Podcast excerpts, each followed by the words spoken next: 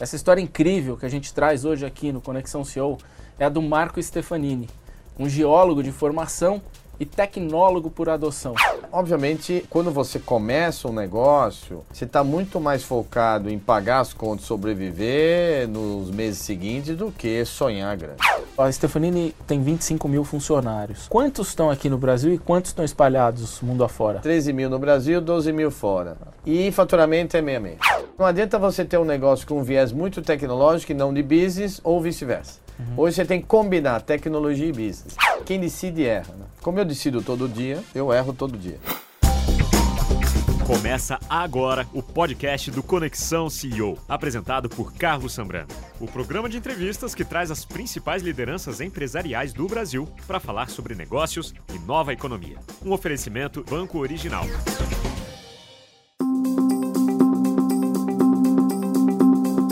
Pessoal, convidado do programa de hoje começou a empresa dele com um escritório montado no quarto do apartamento.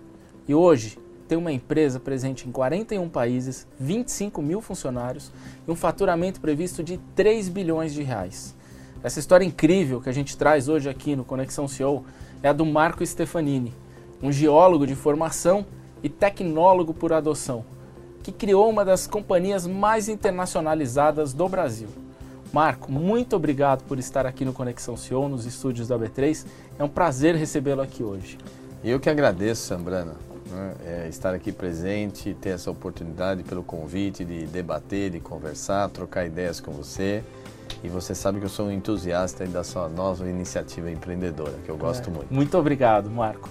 E eu gostaria de falar um pouco, você começou lá atrás, num, num quarto do seu apartamento e hoje criou uma empresa muito internacionalizada, parece que é a quinta empresa mais internacionalizada do país. É a quinta empresa brasileira com mais presença internacional que a gente conhece. É, mas isso começou lá pelos anos 2000, essa, essa, essas aquisições, não? Como é, que, como é que foi esse começo de comprar empresas? Comprar empresas? É. Então, vou tentar resumir a, a longa história, mas uh, nós temos uma característica mais de empresa de crescimento orgânico. Então, a primeira etapa, vamos chamar assim, de 87 até 2010, basicamente foi uma empresa de orgânico que eu considero um crescimento de melhor retorno, mas mais difícil.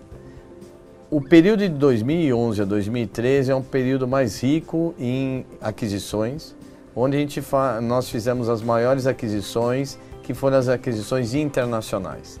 Então, naquela época, em 2010, menos de 10% da empresa representava a parte internacional e eh, nós estamos em 17 países. No final desse período de 2013, 2014, já o internacional representava aí mais ou menos uns 40% e uh, nós estamos em 30 países na época. Né? Hoje, como você disse, nós estamos em 41 países e a parte internacional representa 50%. Então a parte de aquisições foi muito importante na internacionalização, no reforço da internacionalização.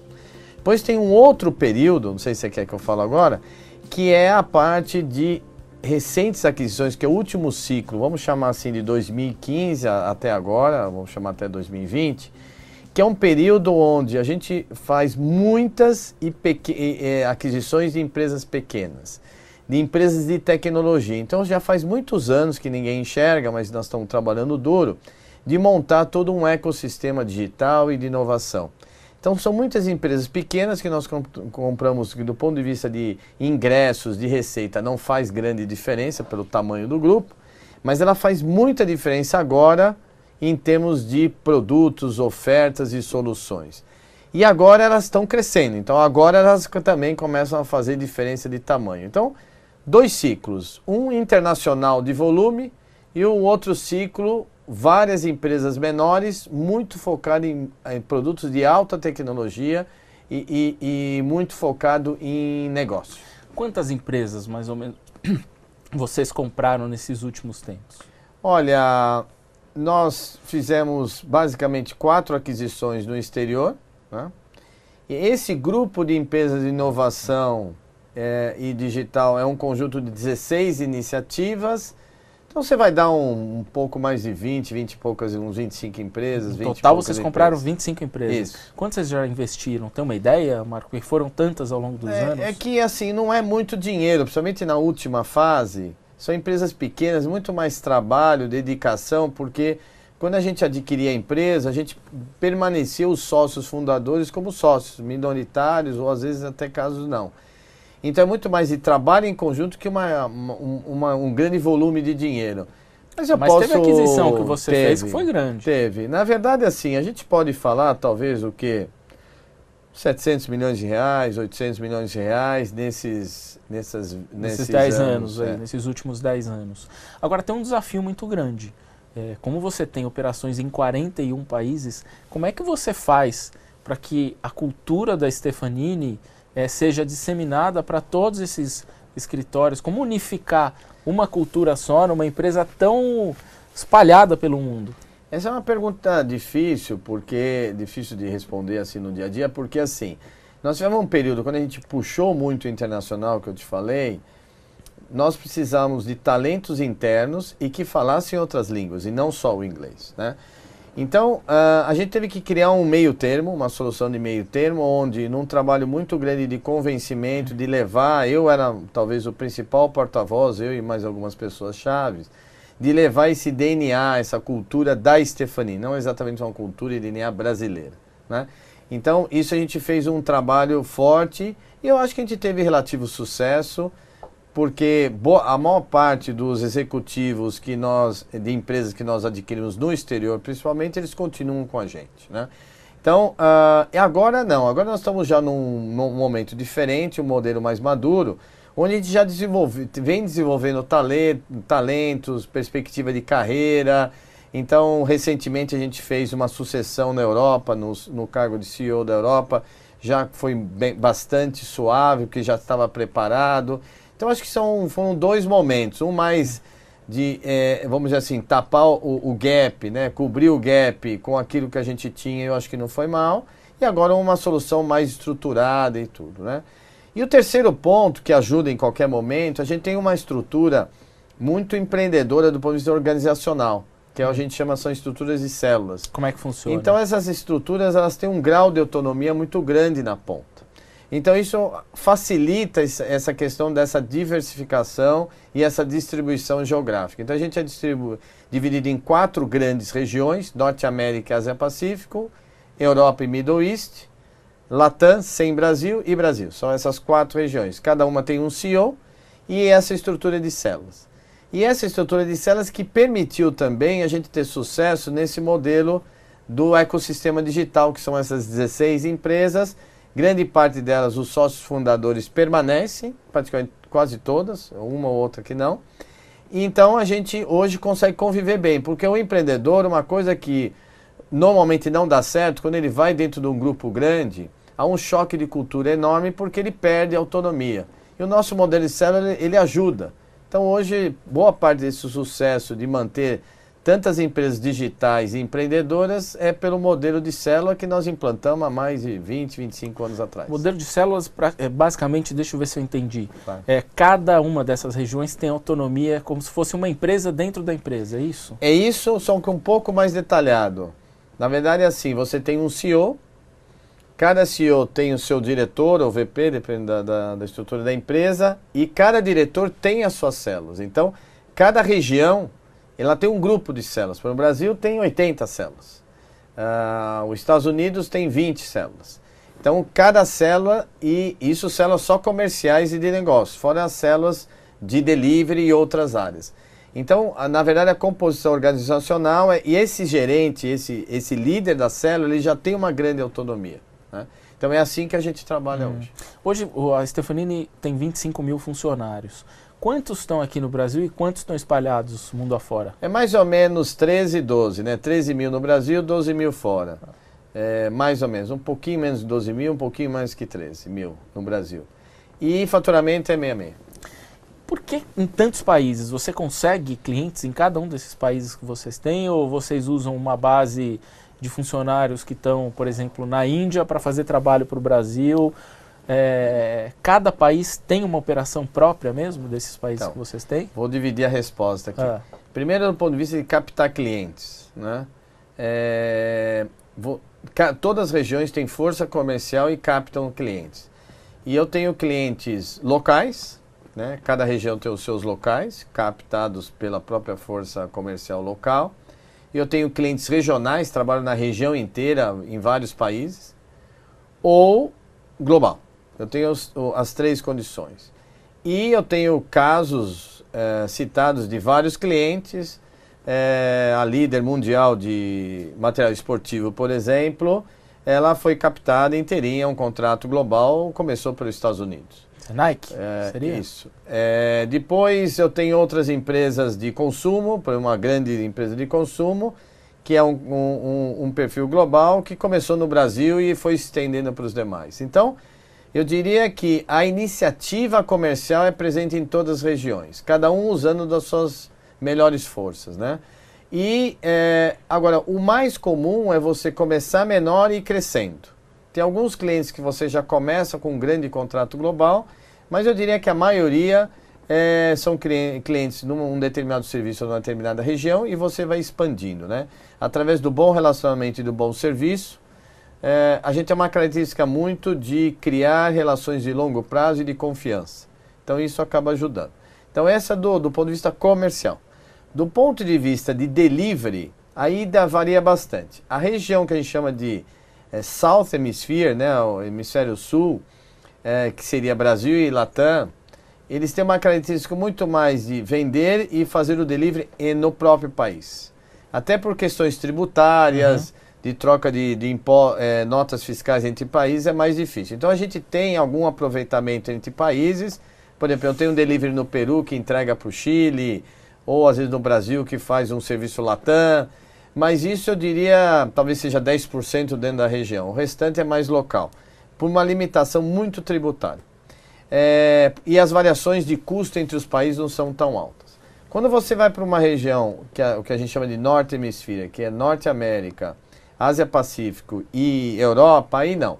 Aí já é um conceito diferente. A gente é quase meio a meio entre o, os funcionários que eu tenho no país de origem, que é o país de maior custo, e os, e, as, e os funcionários, o delivery que fica em país de menor custo. Então, em linhas gerais, a gente tem um grande centro nas Filipinas, que é o maior da Ásia, Índia, prestando serviço para os Estados Unidos, e Romênia, Polônia e Ucrânia agora prestando serviço para a Europa Ocidental. E alguns deles, assim, vários deles, obviamente, o nosso delivery é totalmente integrado. Então, integra os deliveries de Latinoamérica, Norte América, Ásia eh, Europa um, para o mesmo cliente. Então, é muito comum o mesmo cliente ele ter deliveries, 4, 5 deliveries no mundo inteiro. Eu queria entender, assim, a tua rotina. Você é o CEO global da companhia. É, quanto tempo você passa aqui? Quanto tempo você passa viajando? Como é que é teu teu cartão de milhagem deve ser bem, bem bom, né? É. eu, por sorte, eu gosto de viajar. Né? Então, uma das razões de também ter é, pensado em ter uma empresa global é porque eu gostava de viajar. A gente tem que é, procurar alinhar os nossos objetivos mais racionais, financeiros e tudo mais, com objetivos mais emocionais de querer, gostar, de, de, de paixão, né?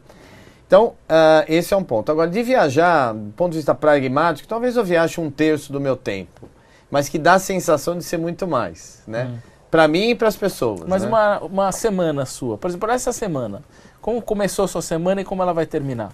É, essa semana é interessante, porque domingo à tarde eu fui para o Chile, né, que já fazia um tempo que eu não ia. Passei segunda e terça, terça noite eu voltei.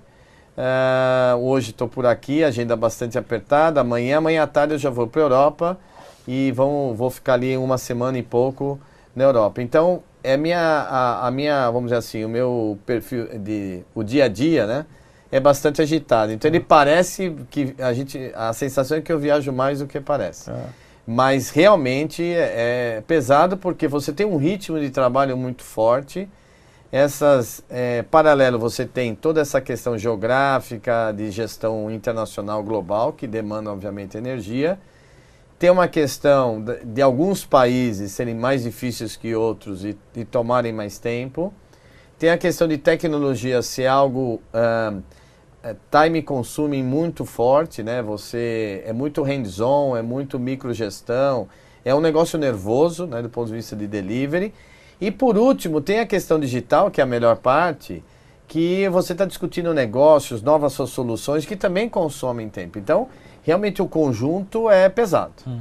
Da tua operação global, qual é o país, é, tirando o Brasil, que é 50%, como você disse, do negócio, qual é o país mais importante em termos de faturamento e negócios? O, o país mais importante depois do Brasil é sem dúvida os Estados Unidos. Né? Os Estados Unidos fatura aí um pouco mais de 200 milhões de dólares esse ano, então é um faturamento bem expressivo. Você tem mais ou menos umas 4.500 pessoas trabalhando para os Estados Unidos, metade dentro dos Estados Unidos, metade que eu te falei offshore, que a gente chama. Hum. Então, uh, e os Estados Unidos, assim, o que eu gosto, é um país muito competitivo, mas você está, vamos dizer, a maior parte do seu tempo você está focado no business, né? Então, como você melhorar, como competir, que é muito mais gostoso o seu tempo, né? Existem alguns países que você acaba demandando muito tempo, que eu chamo de distrações, né?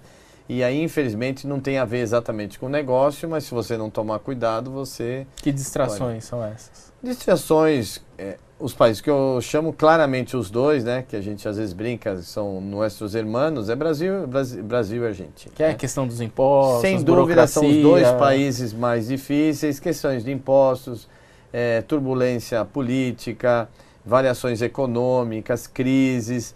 E é uma pena, porque são dois países que têm um perfil de profissional muito bom, gente empreendedora, né? E o Brasil e a Argentina acabam perdendo talentos para o mundo, né? Onde você tem ambientes mais favoráveis que vão recebê-los, né? Então são países que você perde muito tempo com outras questões que nos demais países você perde, perde obviamente você investe um tempo, mas bem menos, né? O Marco, a Stefanini, ela fazia um trabalho de help desk, né, lá atrás, né? Não sei se ainda faz hoje, mas enfim, 30 anos de empresa, a empresa foi se transformando. Qual é o core da Stefanini hoje? Qual é o principal negócio? O que, a gente, na verdade, que define hoje a é, Stefanini? A gente, na verdade, no passado, né, a gente tem basicamente hoje três blocos de ofertas, né? Um bloco que a gente chama mais de TI tradicional, onde o principal era aplicações e não a parte de infraestrutura que você comentou. Então a parte de aplicações sempre gerou muito valor para os clientes, mas sempre através da área de TI. Né? E tem essa parte de infraestrutura também que representa bem menos. Né? Então esse é o bloco de serviço de TI tradicional. Depois nós temos o bloco e as duas ofertas finais de digital. Então uma das ofertas, uma, uma das ofertas digitais é o que eles chamam de Agile Development, que é essa metodologia digital, que são os famosos squads e tudo mais que para nós é, um, é, uma parte importantíssima do, do, negócio. E a joia da coroa, eu diria que são as ventures, são essas iniciativas digitais, onde a gente despende muito maior energia e onde a gente ainda consegue agregar mais valor. E é um negócio exatamente ganha-ganha. A gente agrega muito mais valor e é um negócio melhor para nós. Então, mas o mais importante é o conjunto da ópera, né? Essa parte tradicional, no fundo, é a plataforma que a gente permite eu construir o Agile Development e permite eu, eu integrar e construir essa, todas essas soluções digitais. Né?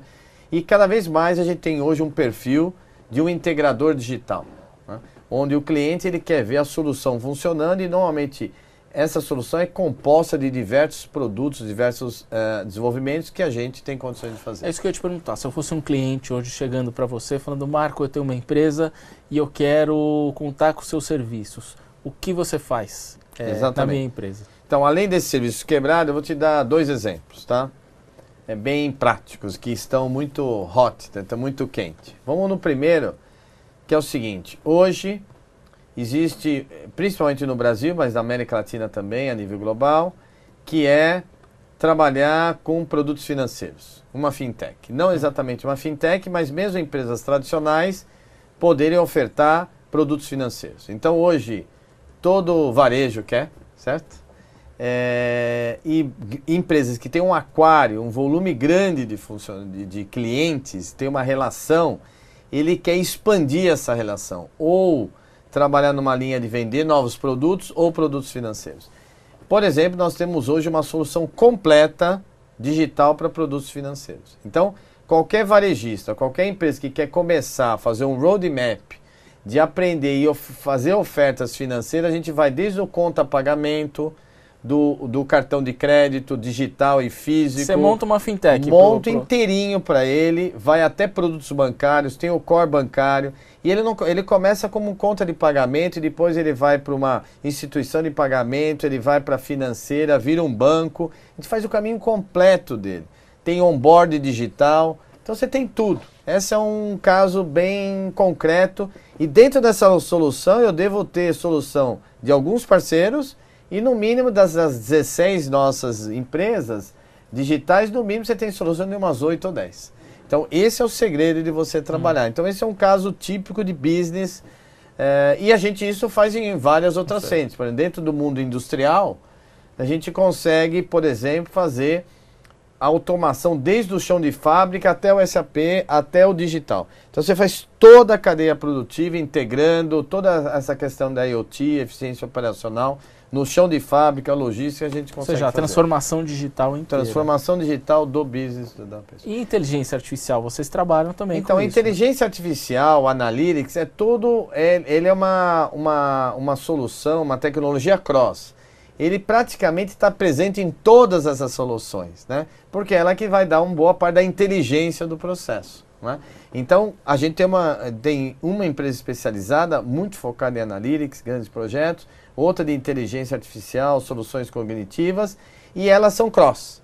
Né? Então, eu tenho soluções digitais por, por negócio, como eu falei, o core bancário, como payments, e eu tenho algumas soluções digitais que são cross, que elas permeiam qualquer tipo de iniciativa digital e qualquer, é, é, qualquer tipo de business. E o principal, a combinação desses dois que é a força.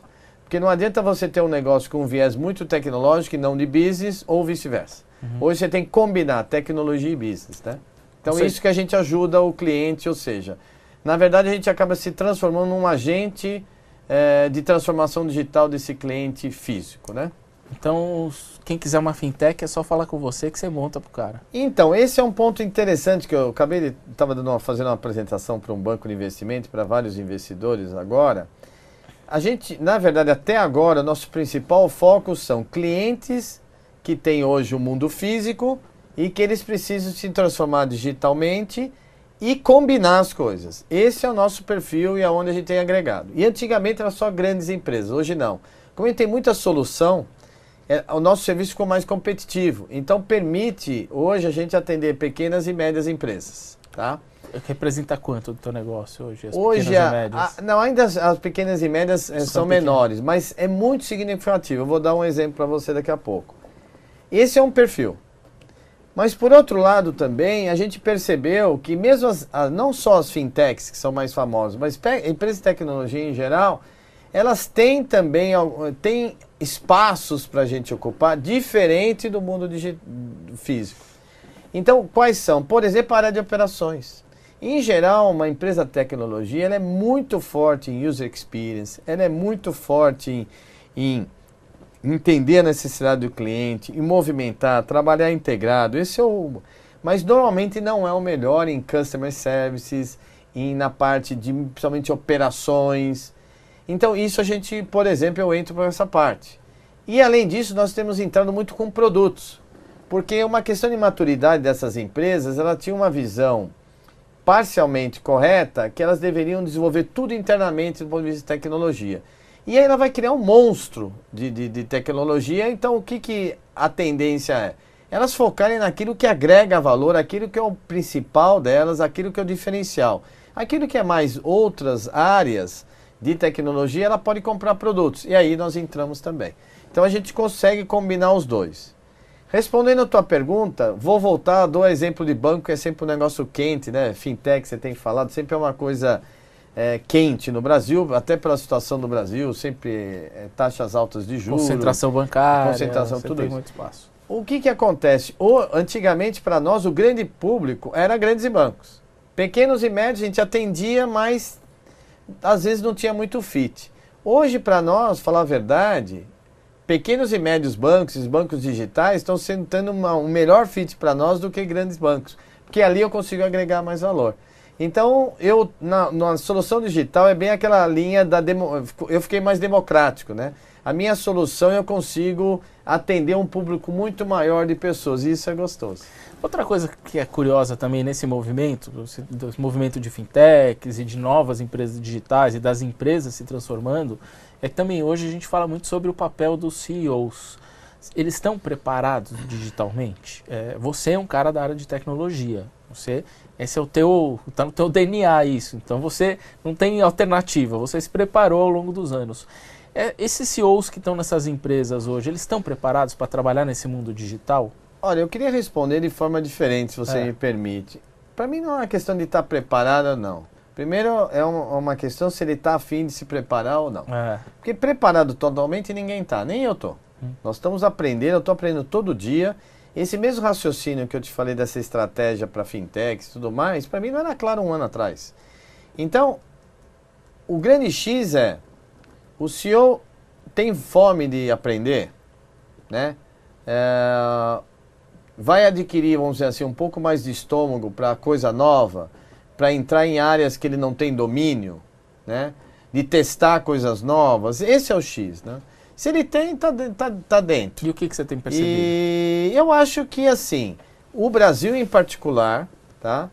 É, se falava muito até dois anos atrás, em digital, tudo. Queria conhecer, sempre achava legal, mas a execução não. Hoje não, acho que muitas empresas estão engajadas, né?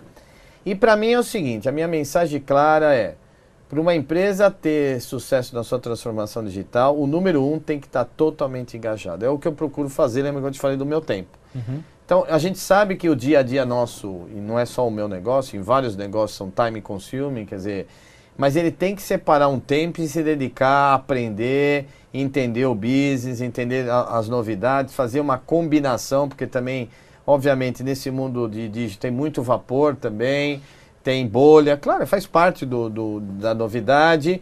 Como é que você vai separar? Como é que você vai lidar com isso? Como é que você... Então, ele tem que dedicar tempo, energia, atenção. Então, para mim é isso. Acho que quem se dedicar uma hora vai aprender. Mas você está sentindo esse interesse por parte Sinto. dos CEOs e dos Então a resposta é, é, bem mais que antes, mas ainda falta. Ainda falta? Ainda falta, ainda tem assim minha mensagem que eu quero até passar para alguns de vocês que estiverem nos assistindo. Quando vai falar de digital, não, não coloca só a pessoa de tecnologia. A pessoa de tecnologia é importante, mas ela normalmente ela tem uma carga de trabalho muito alta e ela já tem um backlog muito alto. Então, e quem tem o cheque, quem tem o interesse, quem vai movimentar o ponteiro é a área de negócio. Por isso que o número um, a área de negócio suportada em combinação, trabalhando em conjunto com a área de tecnologia, é a melhor combinação de discutir como uh, adotar práticas digitais ou novos modelos ou novos negócios mudar empresa, outra empresa, assim por diante. Você até criou um curso que você leva junto com o INSEAD, né? É, leva executivos para um curso de transformação digital na França. É, foi com o intuito também disso? De, de tentar é, é, incentivar essa cultura? Como é que tá. surgiu isso? Você, foi, você colocou muito bem, né? Dentro do contexto. Porque o grande dificuldade que nós tínhamos, principalmente no passado, mas ainda tem um pouco, é de como convencer a liderança a trabalhar, né? a, a passar da, da, do, da análise, do pensamento para a execução. Né? Então, dentro dessa linha e dentro do espírito também colaborativo, que o nosso propósito é co-criando soluções para um futuro melhor, nós fizemos uma parceria com o INSEAD, né? da França, que é considerada a melhor escola de negócios pelo Financial Times nos últimos três anos, melhor escola de negócios do mundo. Né? E nós fizemos uma, uma parceria, então, uma vez por ano, o próximo curso de 30 de março a 4 de abril. É importante, a gente tem que cada vez é, se, é, fazer esse curso com muita antecedência, porque as agendas das pessoas hoje são cada vez mais apertadas. E é um curso de uma semana, claramente onde ele tem um tripé, antes de tem um período de reflexão que a gente faz online, ouvir entrevista, o que, que ele quer mudar, o que, que ele espera do curso. Depois, obviamente, tem o conteúdo do curso técnico. É, é mais técnico, mais de, de, não técnico em tecnologia, do ponto de vista mais de conteúdo mesmo. E a última fase, lá, lá mesmo em Paris, lá em Fontainebleau, que é o que a gente chama de aterrizar. O último dia é aterrizar, tá bom. Eu tinha uma ideia, vim aqui, ouvi, interagir com muita gente, o que é a grande força do curso também, é a interação com outros executivos. quantas pessoas? São normalmente umas 40, 35, 40 pessoas, que todos vão de coração aberto, né, sem muito para abrir mesmo, né? E o último é aterrizar, tá bom, o que, que eu vou fazer quando eu voltar, né? Então, um pouco, as, as, a primeira e a última parte é a Stefanini que faz, porque na verdade é muito mais o nosso dia a dia pragmático. E o conteúdo é do professor Nathan Fur, um americano brilhante, que tem livros sobre. É, porque também para você inovar você tem que ter metodologia. Sim. Né? Então, mesmo dentro do caos da digital, você tem que ter um, um, uma, uma metodologia, uma, uma organização mínima para você atingir o que você quer. Então, esse é um pouco. E a gente faz também consultoria de transformação digital nas empresas, somado com esse curso é, executivo, obviamente com um nível de custo muito menor e tudo mais. Em paralelo, a gente executa projetos é, digitais. Para mim é perfeito esse, esse, de novo essa combinação tripartite, né? É uma educação mais alto nível, obviamente mais cara para o nível mais alto. Camada média, diretoria, um trabalho forte de transformação é, digital cultural. E somado a dois, três projetos de impacto digitais que vão mostrar, vão treinar, vão, é, as pessoas vão aprender e vão ver o resultado, tanto ruim como bom, de um projeto digital. Agora a gente vai falar bastante sobre a história de empreendedorismo do, do Marco Stefanini, que começou a empresa dentro do apartamento e virou uma potência global.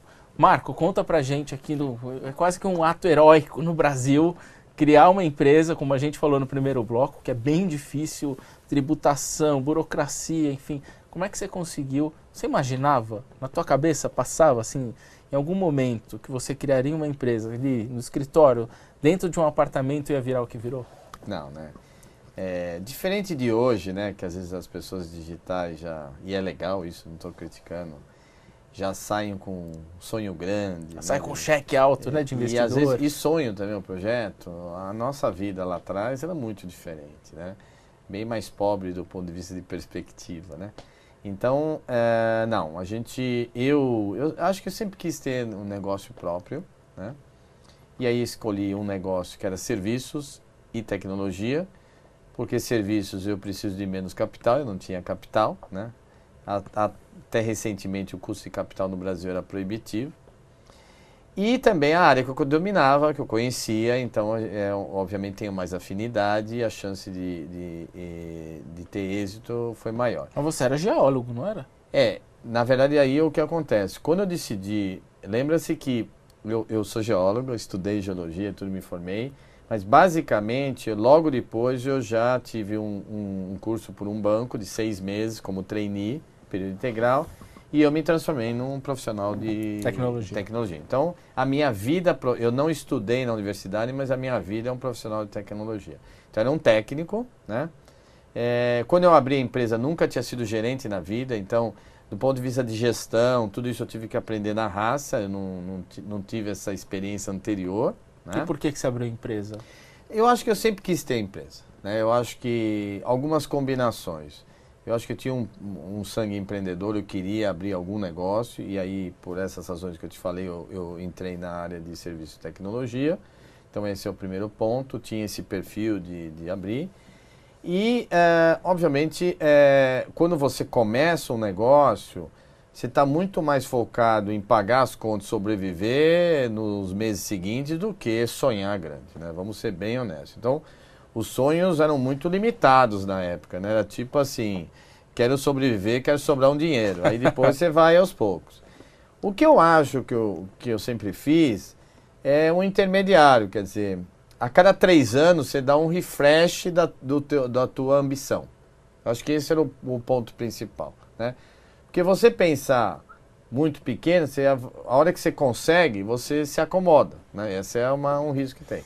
Se você a cada três anos, um certo período, você faz um refresh, olha, eu consegui chegar aqui, né? Aqui eu consegui bem, aqui eu não consegui fazer, para, o mercado mudou, eu estou assim, agora eu quero ir lá. Aí chegou lá, agora eu quero ir lá.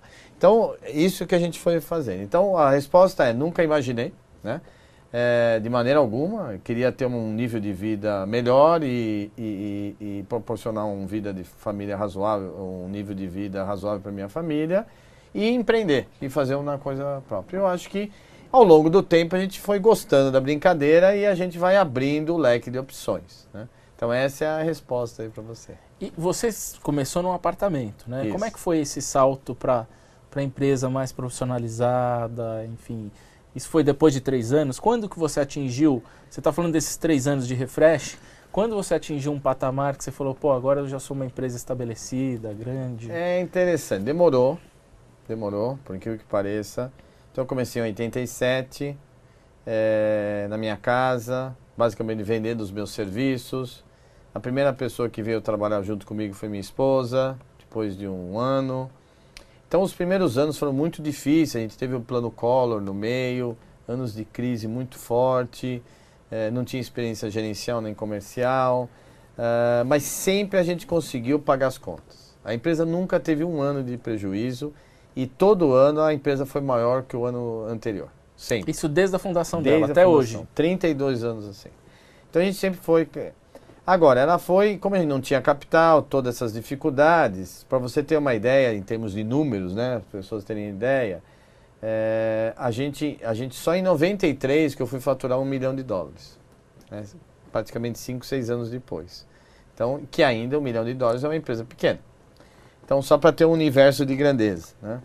Uh, a partir de mais ou menos 91, mais ou menos, a gente começa. Eu sempre falo assim: você, eu, o, o, o, empreendedor ele tem que se reinventar a cada rodada, né? De tamanho, né? Isso vale também para você assim.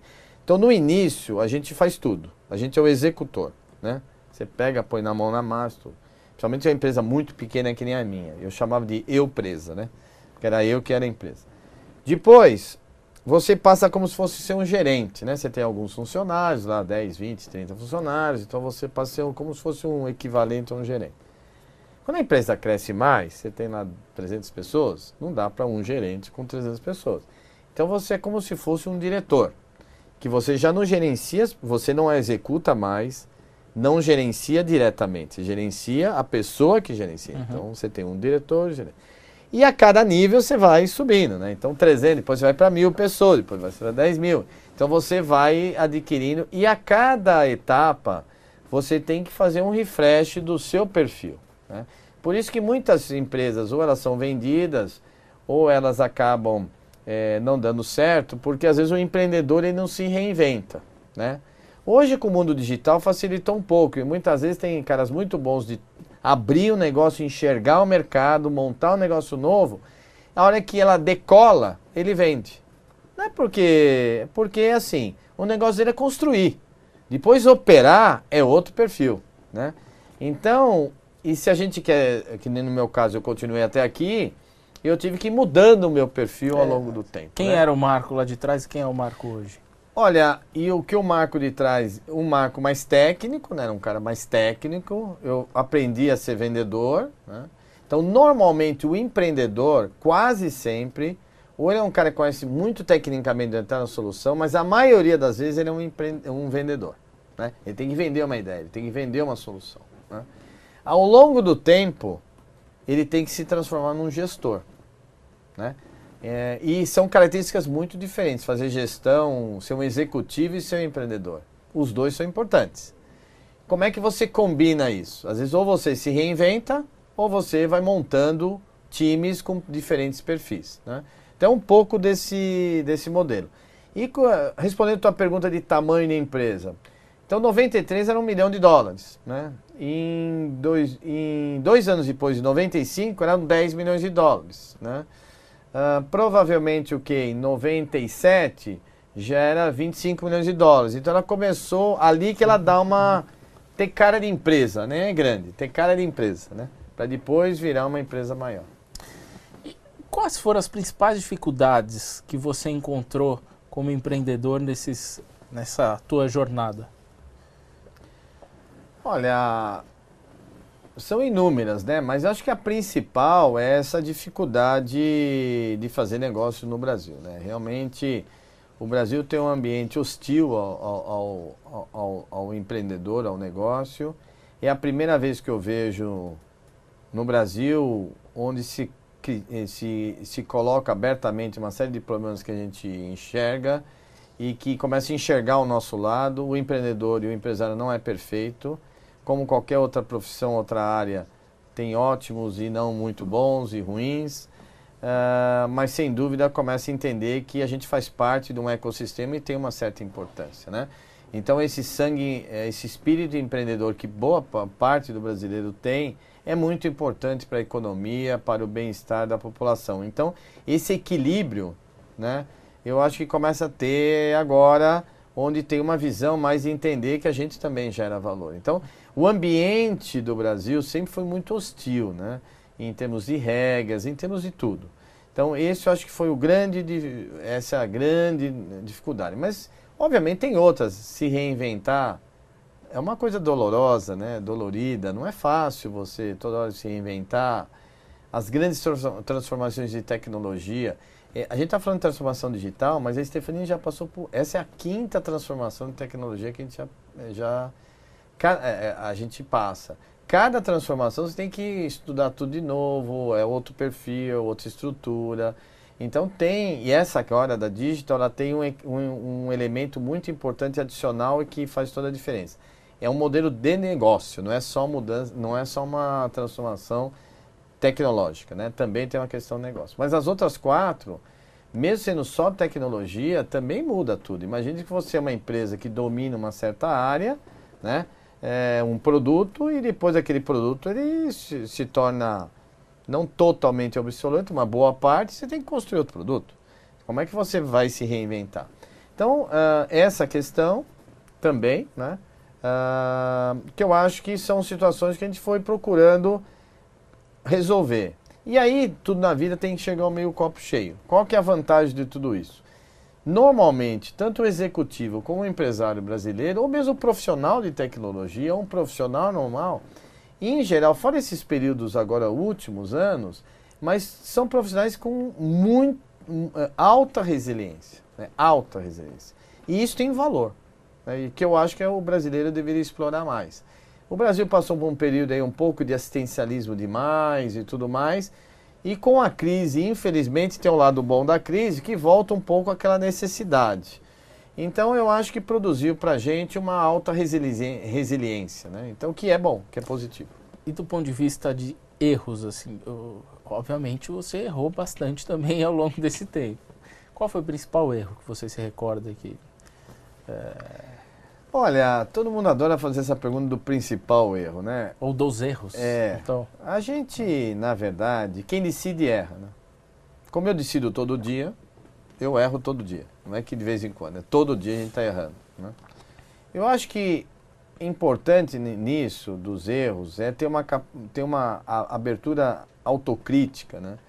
De não, uh, de não vamos, atribuir ao ecossistema, aos demais, os seus erros. Então, mesmo numa situação que teoricamente você perdeu ou errou por uma, é, uma consequência de alguém de fora, você deve analisar o que, que eu poderia ter evitado, por exemplo. Né? Então, uh, então isso, esse processo de você aprender com seus erros e aprender com os erros dos outros é muito importante. Então, para mim, acho que tem uma característica importantíssima para qualquer ser humano, é a humildade. Né? É a humildade não achar que a gente é melhor que os outros e a humildade de estar tá aprendendo. Porque se você não for humilde, você nunca vai aprender. Né? Então, esse é um ponto. O que eu errei, tem muitos, assim, inúmeros. Né? É, nós, por exemplo, eu, por exemplo, fiquei. Eu acho que eu demorei muito para fazer aquisições no exterior. Então, se você analisar, 95, nós, 95, 96 a gente abriu uma pequena operação na Argentina, mas que eu era pequeno, que eu te falei nessa época. 2000 que eu comecei realmente a expandir, né? Se você analisar 2000 que eu fui mais Américas, Estados Unidos, 2001 mais ou menos, México, Estados Unidos, vários países da América Latina, eu acho, por exemplo, e eu só fui fazer a primeira aquisição no exterior boa mesmo em dezembro de 2010. Uh, é, ali, se eu tivesse feito aí talvez 3, 4 anos antes, certamente eu alavancava Então eu gosto da combinação crescimento orgânico e aquisição, principalmente em mercados que você não conhece, né? É, do exterior. Então acho que esse, por exemplo, é um deles. Né? Poderia ter acelerado ainda mais o crescimento Poderia ter acelerado. Outro, talvez, ao invés de estar tá em tantos países, focar em poucos países. Hum. Né? Você tem, tem, previsão de comprar é, outras empresas? Estão no teu radar? Ou a... participação em empresas? Como é que estão tá esses, esses É interessante, negócios? porque lembra que agora nós temos um perfil de fazer muitas aquisições de pequenas empresas. Então, a gente acaba fazendo internamente, porque o banco de investimento não é um bom negócio, né? as aquisições são pequenas. Ah, só para você ter uma ideia, a gente deve receber de empresas sugerindo para avaliar, olhar, conversar, por semana de 5 a 10. 5 a 10 empresas por semana se oferecem para serem compradas por vocês. Ou por um broker, é. isso globalmente. Claro que boa parte no Brasil, mas a maioria. E é claro que na primeira rodada sobram poucas, né? A gente vai conversando. Então a gente conversa e está aberto, isso é constante. É uma é, toda sexta-feira já manda lá quais que chegaram para a gente dar uma olhada e dar uma opinião. Vale ou não vale? Não, não. Nem pede informação, seguimos em frente. Não, essa aqui vão pedir dessas duas. Hoje tem, tem. Então a nossa previsão é realmente de fazer várias aquisições, né? Tanto no Brasil como no exterior. E esse modelo das ventures, que são as empresas digitais, inclusive multiplicar muito mais lá fora.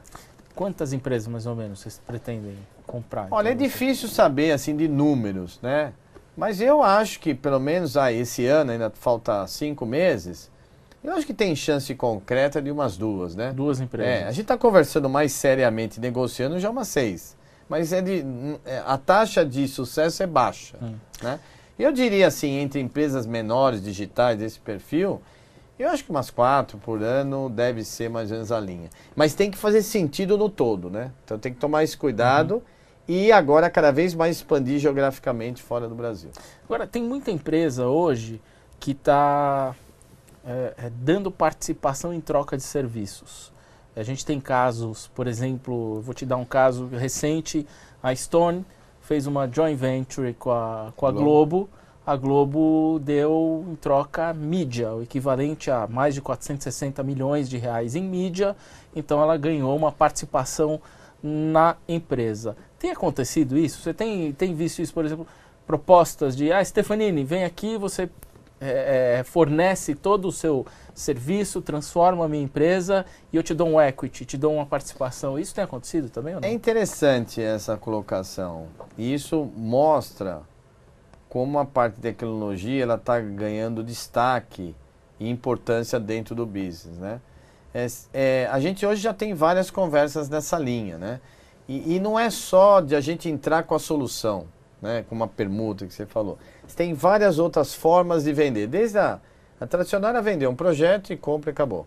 Mas hoje você tem formas, desde o as a service, você cobra por mês, você tem é, o revenue share, né, divisão de receita, profitable, é, profit share, também divisão de lucro, como também equities, né? Porque às vezes muito do valor da empresa não é o lucro que ela vai gerar, mas sim o valor dela como asset, né? Então começam a surgir, e é interessante que eu percebo que elas, essas empresas, quando começam a conversar, a gente começou várias conversas, elas não estão interessadas somente na solução, porque na solução, na prática, ele pode comprar de mim, ele compra como um provedor, um cliente normal, uhum. e a gente tem a obrigação de fazer um bom serviço. Mas eles quer, nos querem como um elemento estratégico de decisão porque você decidir qual é o melhor caminho. A capacidade de, de, de execução é muito importante e muito difícil. Você quer a inteligência. Então quer inteligência. E isso é legal. Isso a gente percebe que a gente agrega muito mais. Mas isso começou agora, recente? Isso é bem mais recente. É. Eu acho que é amadurecimento, porque as pessoas também começam, elas querem fazer, mas têm dificuldade, porque não é o ramo delas. É a mesma coisa se eu quero abrir um dia um varejo, não é o meu objetivo, mas eu teria que ter humildade de me associar com um varejista, ele que conhece. Não é porque eu conheço todas as soluções de tecnologia, push de vendas, inteligência, analítica, que eu sou um, um. Daí é ser um varejista tem diferença. E que é mais ou menos o inverso. Imagine um varejista que quer se transformar muito digital e não é só ir lá e com, é, contratar comprar uma boa tecnologia, só. comprar a solução. Tem que decidir o melhor e tudo. Então, é interessante que está aparecendo novas formas de fazer negócio. E que eu acho que é mais ganha-ganha. Porque também são formas que você compartilha risco e compartilha lucro. Então, e é bem no espírito do momento digital. Né? O modelo digital é claramente de colaboração, de é, som, somar energia, somar esforço, somar capacidade gerencial, somar história. Né? Então, de, eu acho que é nessa linha. De que áreas são essas empresas? Você já tem conversas? A gente tem várias tipo? conversas, são várias Concreto frentes. É, tem algumas concretas que a gente evita falar, mas de vários negócios que desde profit share, revenue share, até participação minoritária, claro. Então são. Por quê? Porque eles querem a tua contribuição. Me dá uma palhinha de que áreas são essas empresas. Não, você tem. Hoje tem várias frentes, mesmo às vezes iniciativas é, financeiras focadinha, é, varejo. Tem áreas muito interessantes. Projeto, às vezes você tem uma empresa, mas ela tem um projeto dentro da empresa que é uma área nova. E ali ele fala, pô, vamos fazer junto que a gente. A gente junto, juntos somos mais, né? Que nem a empresa, uhum. juntos somos mais. Você investe também em startup, não investe, Marco? Pessoa física? Isso, a gente dentro do ecossistema de, de digital ou inovação, ele é bem amplo, né? Eu dei um destaque enorme nas ventures, porque é a nossa joia da coroa, mas nós temos parcerias com grandes empresas eh, já estabelecidas, como Amazon, Microsoft, Adobe, eh, IBM e tudo mais, como uma série de empresas de tecnologias, parceria com a universidade. E uma das iniciativas também é a gente participar uh, de ser cotista de alguns fundos também para ter. Um deles é o eBricks, que, que eu sou sócio pessoa física, né? É, e a gente vem pensando, na verdade, a gente está estruturando. Se alguém tiver interesse também em fazer junto, sempre a gente gosta de combinar, não queremos fazer junto é, fazer algumas VCs, né? Então a gente mesmo organizar algumas VCs ou participar de outras. Que seria um venture capital. É isso aí. É, você está procurando parceiros já para isso? Já tem algum já? E não, não, tá a gente ainda está em conversas bem iniciais. Ah. Não, tem entre conversar e fazer o caminho é muito longo. Sim, Por sim. isso que a gente evita de dar prazo para vou comprar tantos e tal, mas a gente já abriu cabeça, né? entendemos que é importante, entendemos que temos que fazer com alguém e agora a gente começou as conversas, mas eu acho que ainda vai um tempo. Mas seria um fundo de venture capital com qual foco? Empresas de que área? Olha, em geral, aí varia um pouco. A gente pode. É, tem que ser áreas. Vai depender também do sócio que você tem, da qual é a experiência que ele tem, qual é o meu nível de experiência, né? Mas eu acho que é muito mais B2C, porque B2B eu já faço, uhum. né? Então seria mais B2C, que eu acho que é onde você pode escalar mais do ponto de vista de valor agregado. Hum. Né? E aonde as pessoas têm mais risco e mais dificuldade. E quanto que você espera captar? Ainda não tem esse plano. Ainda não tem. Não, não vou falar porque não é porque eu não quero falar, porque ainda não tem, está muito em aberto, vai depender muito. E me conhecendo, a gente vai fazer menor, um MVP, um fundo pequeno, e depois nós vamos crescendo, porque a gente vai ter as experiências boas e ruins. A gente aprende na nova rodada, faz melhor. Esse sempre foi o meu modelo. E é o modelo digital, né? Sim. E abrir capital na bolsa nunca passou pela sua cabeça? Você é... não tem interesse ou pensa ainda nisso? Esse é sempre um tema presente, o jornalista também gosta de, de perguntar e com razão. Assim, uh, alguma. Tentando resumir, já, já uma vez nós pensamos, estruturamos tudo, e aí veio a crise de 2008, então a gente nem saiu. A gente é pronto, do ponto de vista auditoria, aqui no Brasil tem 15 anos, de primeira, primeira empresa de primeira linha, lá no exterior até mais, porque as empresas que a gente comprou era aberta em bolsa. Então o modelo eu já tenho todinho pronto. Uhum. A gente tem essa vantagem é, estrutural. É, o detalhe é o seguinte, nós somos uma empresa que sempre conseguiu é, gerar as aquisições tudo com capital próprio, né? Mas nós entendemos que sim, para fazer alguns movimentos mais estratégicos, eu acho que o mercado de capitais é interessante, né?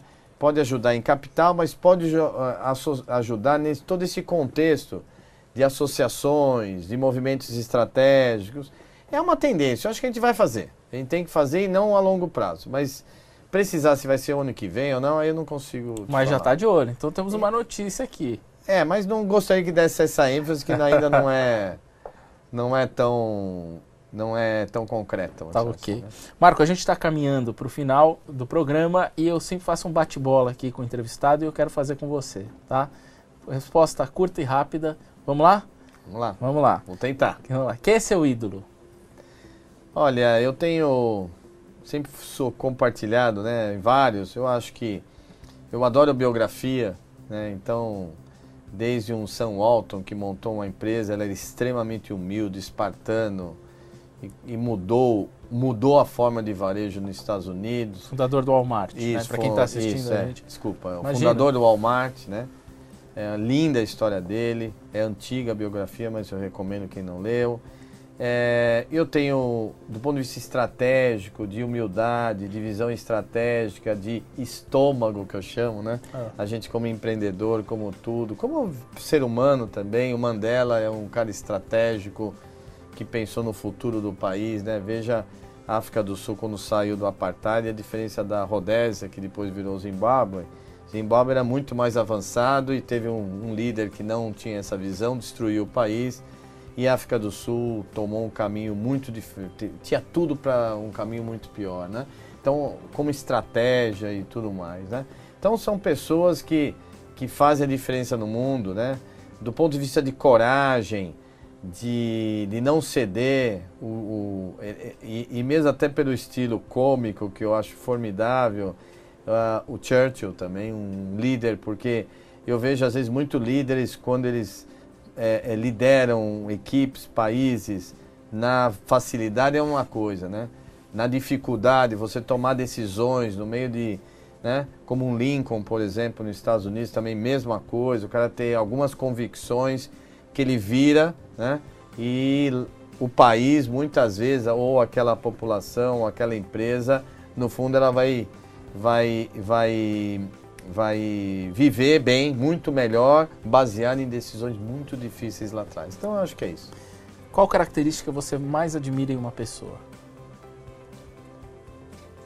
Eu gosto de humildade, perseverança, né? Acho que seriam itens. E o que você é. mais detesta? Acho que talvez arrogância. Acho que arrogância limita a pessoa de crescer, né? não ouve. Acho que pode ser isso, talvez. Que toca na tua caixa de som? Ah, de música, sim. Eu sou bem eclético, mas eu adoro, quando jogo, até hoje, gosto muito de rock, mas gosto de MPB, até música clássica também. Aprendi a gostar depois de velho, porque na minha casa a gente, a gente não tinha esse hábito. Eu sou bem eclético. Aliás, em geral, sou uma pessoa, um perfil mais eclético. Você falou de livro. Que livro você está lendo agora? Eu agora não estou lendo nada, que eu não estou sem tempo. Qual tô... livro você recomendaria? Eu normalmente gosto de biografias, tá? Eu gosto mais de biografias do que livros de guru, tá? Porque representam quem fez. Então, vários aí a gente pode, desde o mais antigo, não pegando somente casos atuais e casos internacionais, você pega um bem antigo que é o Mauá, é, pega um, um, Matarazzo, pega agora um Steve Jobs, quer dizer, eu gosto muito de é, o, o, o, do Jorge Paulo Lema, Um Sonho Grande, é, eu gosto muito de biografia e gosto muito de história também, né? Aí eu gosto de estratégia de guerra, eu gosto de ler livros de história, é, certamente é um hábito que eu tenho de hobby, eu gosto de história o teu hobby é a história. Eu ia te perguntar justamente isso. Qual é o seu hobby? De novo é aberto, né? Eu gosto de fazer esportes. Que esportes você faz? Eu, assim, hoje eu mais faço corro, né? Porque é onde eu tenho tênis e cato e saio correndo. Mas acabo fazendo bicicleta, jogo um futebol, às vezes algum outro tipo de, de ginástica. Então eu gosto um pouco, principalmente por causa da saúde, pelo menos para não sou fanático, não sou daqueles que vai acordar 4 horas da manhã para fazer. Mas tem uma parte de, de, de, de esportes, eu gosto muito de viajar, de ler. Ultimamente eu não tenho lido, estou defendendo, eu tô, meu tempo está cada vez mais escasso. Gosto de ler, gosto muito de sair, de passear, de vida ao ar livre. Eu gosto muito disso. Então, de ir num bar e petiscar, beber e conversar e comer petisco. Então, é bem variado. Assim. Uhum. Eu gosto realmente de sair, viver a vida Uh, então, minha mulher em casa, meus filhos tiram sarro que eu sou intenso em tudo, até no tempo que eu quero me divertir. Poder é? Eu acho que poder é você ter a oportunidade de decidir, né? É, em parte, não, não significa que você faz o que quer. Eu acho que isso é uma, isso é uma, isso é, é, é incorreto, né? Se enganar, né? Às vezes muitos empreendedores falam, eu quero ser empreendedor porque eu vou fazer o que eu quero, né? Isso já começou errado, né? Aliás, você vai ter milhões de donos, né? Que são os seus clientes. Mas eu acho que poder decidir é, é muito gostoso, poder transformar a vida das pessoas. Uh, então, acho que eu acho que é mais nessa linha. O que te faz levantar da cama todas as manhãs? É, eu acho que é o tesão, né? De, a paixão de você querer construir algo que hoje, na verdade, eu acho bonito é, a, a, forma mais elegante, né? Usando até uma palavra não chula, que é propósito, né? Eu acho legal porque no fundo esse mundo digital traduziu assim o que, que faz levantar, o que faz qualquer empreendedor? Você pega uma história como o Sushiro Honda, o cara depois de 500, de 500 caídas, ele vai lá e levanta e vira. É o propósito, né? Ele tem uma força maior do que, que ele quer fazer. E hoje eu gosto dessa palavra, quer dizer, né? Essa palavra de propósito. E aí serve para todo mundo. Quem já está bem de vida e quer construir algo muito melhor, para quem precisa é, é, chegar a um certo nível de qualidade de vida. Então acho que acho que é nessa linha. Empreender no Brasil é? É uma dificuldade enorme, meu amigo. é uma dificuldade enorme. Já foi muito pior. Mas eu acho que empreender, empreender é lindo. E tem modelos diferentes de empreender. Isso é interessante isso. É, por exemplo, você está dentro de uma empresa como a Stefanini, que você tem uma certa liberdade, claro, não tem liberdade de todo, mas de trazer ideias e construir novos negócios, é uma forma de você empreender com um risco menor. É o intraempreendedorismo. É intra, eu gosto disso. Então, empreender não é só o cara que começa um novo negócio. Empreender é uma nova ideia, às vezes socialmente é mesmo, atitude né? empreendedora. É atitude empreendedora, aquela atitude proativa, aquela, aquela, aquela atitude de procurar algo mais, quebrar paradigma. Eu acho que para mim é isso. Agora, para finalizar, que conselho você daria para quem está começando? Olha, eu dou os mesmos conselhos faz anos e vou fazer o mesmo para você aí que está tocando o nosso novo negócio, né? Eu acho que, primeiro, não achar que não vai ter dono, que você vai fazer o que você quer. Eu acho que isso é um erro. É, trabalhar muito duro. Eu acho que é muito raro, não vou falar que não tem, é, você é um empreendedor de sucesso.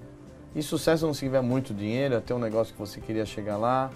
É, é, sem muito trabalho, muita determinação, muito perseverança e aquilo que a gente que eu falo de humildade, né? Humildade de ouvir, humildade de aprender. Faça muitas perguntas, né? Não, não, não imagine que você tem a solução para tudo, que ninguém tem. Então, e, e muitas vezes eu faço a comparação em ser teimoso e ser perseverante, né? Teimoso, os dois às vezes lutam muito, mas o teimoso ele, ele luta sempre do mesmo jeito, achando que o mundo está errado. Muito das nossas dificuldades é que a gente atribui a dificuldade ao mundo. E a gente tem que, no fundo, ter, ser muito duro conosco e atribuir as dificuldades a nós, mesmo em não saber lidar com a dificuldade. Então, o perseverante é diferente. O perseverante ele tem, ele tem determinação, ele vai lutar, mas ele tem humildade de corrigir toda hora a rota. Então, ele está corrigindo toda hora. Desde o negócio errado, a gestão errada, o discurso errado, o marketing errado. A gente sempre está fazendo alguma coisa errada. Mas essa humildade de estar tá, de tá sempre aberto a ouvir e aprender. Maravilha. Marco, muito obrigado, viu? Prazer te receber aqui. Obrigado pela foi oportunidade. Muito boa, a conversa foi ótima. E você que está nos, nos acompanhando, muito obrigado também. Não esqueça de assinar o nosso canal no YouTube, Neofeed Brasil, e também acompanhar esse programa aqui em podcast nas principais plataformas de streaming. Muito obrigado e até o próximo Conexão CEO. Esse foi o Conexão CEO, com a apresentação de Carlos Sambrana. Assine o nosso podcast, se inscreva no nosso canal no YouTube, Neofeed Brasil, e na nossa newsletter no site www.neofeed.com.br para receber notícias em seu e-mail. O Conexão CEO tem o um oferecimento de Banco Original.